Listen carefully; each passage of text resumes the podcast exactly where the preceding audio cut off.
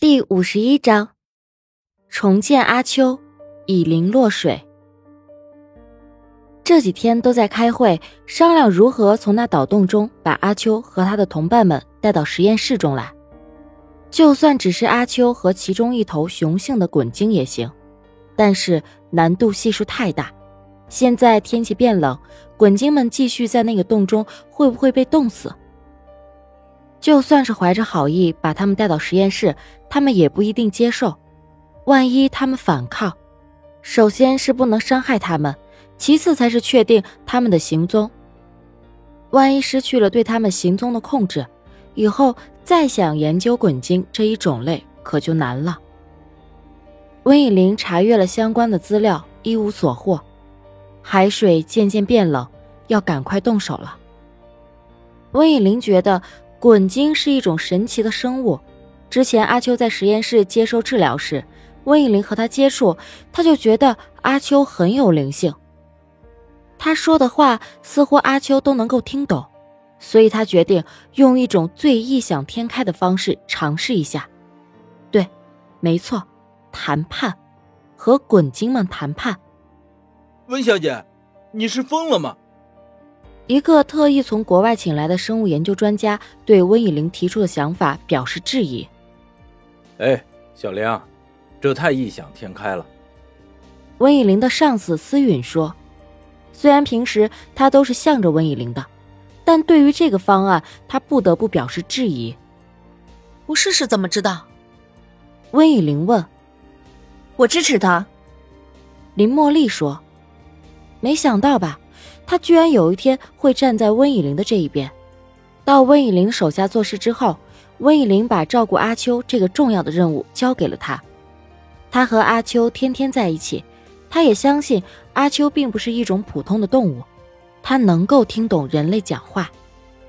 我每天都和阿秋在一起，照顾他，我也觉得他是能听懂人类说话的。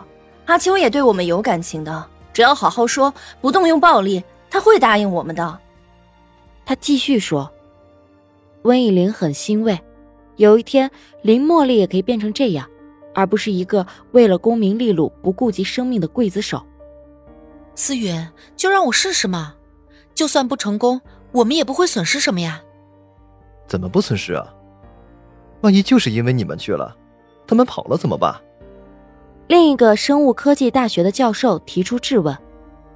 温以玲真的是非常不喜欢这个满脸猥琐的赵教授，什么事儿都要跟他做一下对。赵大教授，那么咱们要跟踪器是干什么吃的？赵教授无言以对，只好答应。只用了一天的准备，他们便出发了。又去啊？温以玲打电话告诉秦深，顺利的话，他晚上六七点可以到家。对啊，这次肯定会成功的。温以玲回答：“加油，没有事情是秦夫人做不到的，对吧？”那是当然。温以玲现在在秦深面前，在自恋这条路上的底线真的是越来越低了。会有危险吗？当然不会。温以玲当然不敢跟秦深说这件事儿，不然秦深可能会请上几千个保镖看着他，不让他去的。不过他也不太把这件事儿当回事儿。因为他相信阿秋是不会伤害他的。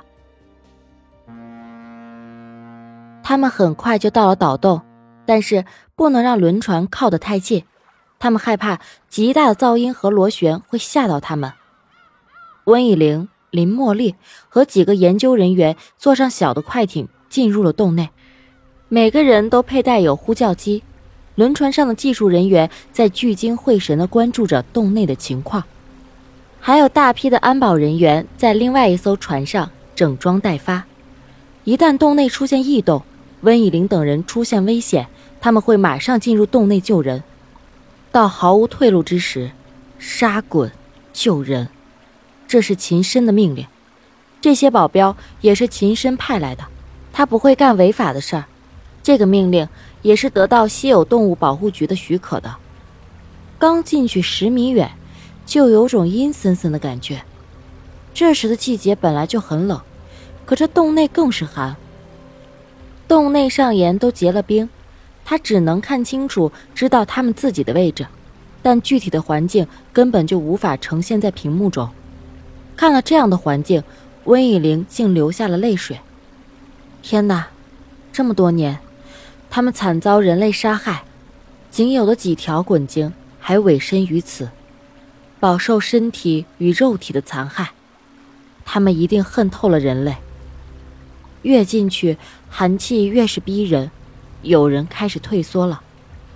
呃呃，温总，咱们回去吧。我们是想为人类做贡献，但也不至于把命搭进去吧。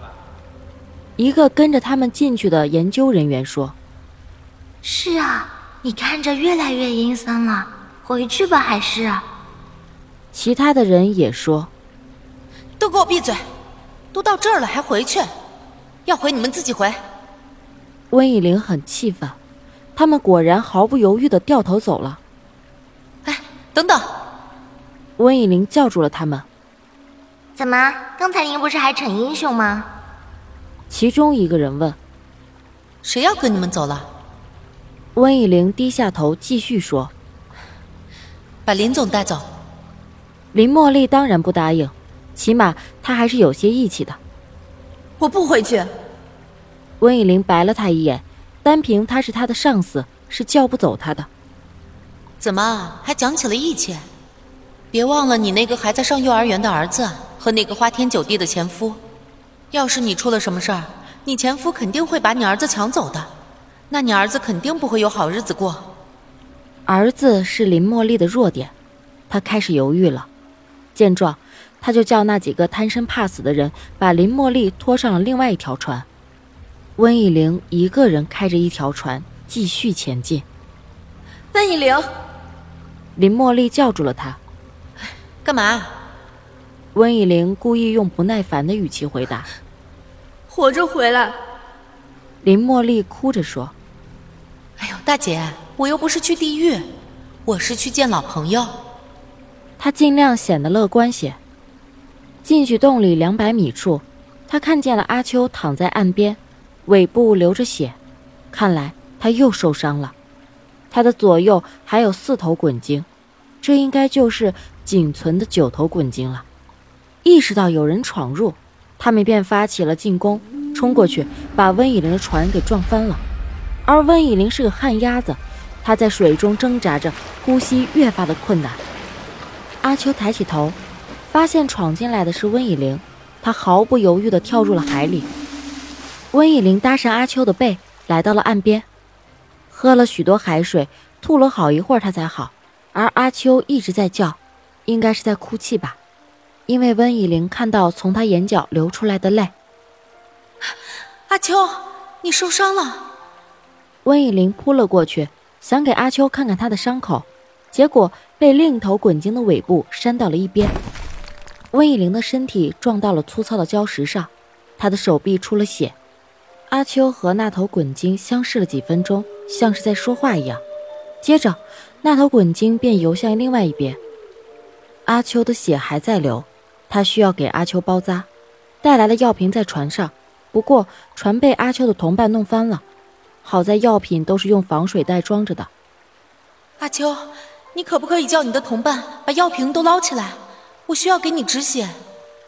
接着，阿秋他们相继看了一会儿。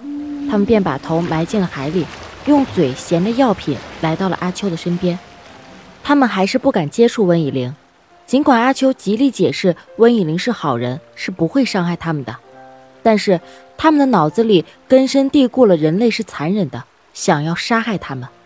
谁会天生怨恨谁？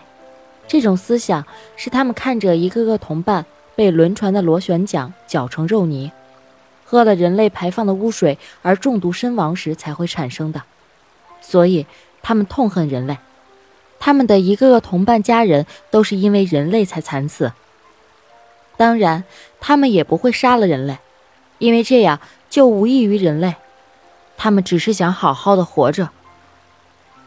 奈何几个月前，阿秋淘气跑出洞外，遇上了风浪，无法控制自己的方向，撞上了礁石。随着海浪到了渔村，这才是他们这么多年来第一次与人类接触。阿秋，你们怎么会生活在这儿？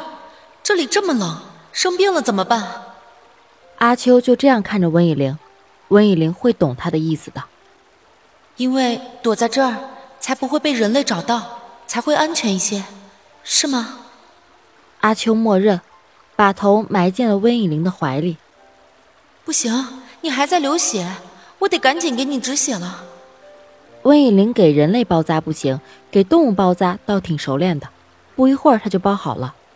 其他的八头滚精在望着温以玲，他们好像在好奇外面的世界而探出头的小鸟。大家好，我是温以玲，一名生物研究员，同时也是阿秋的朋友。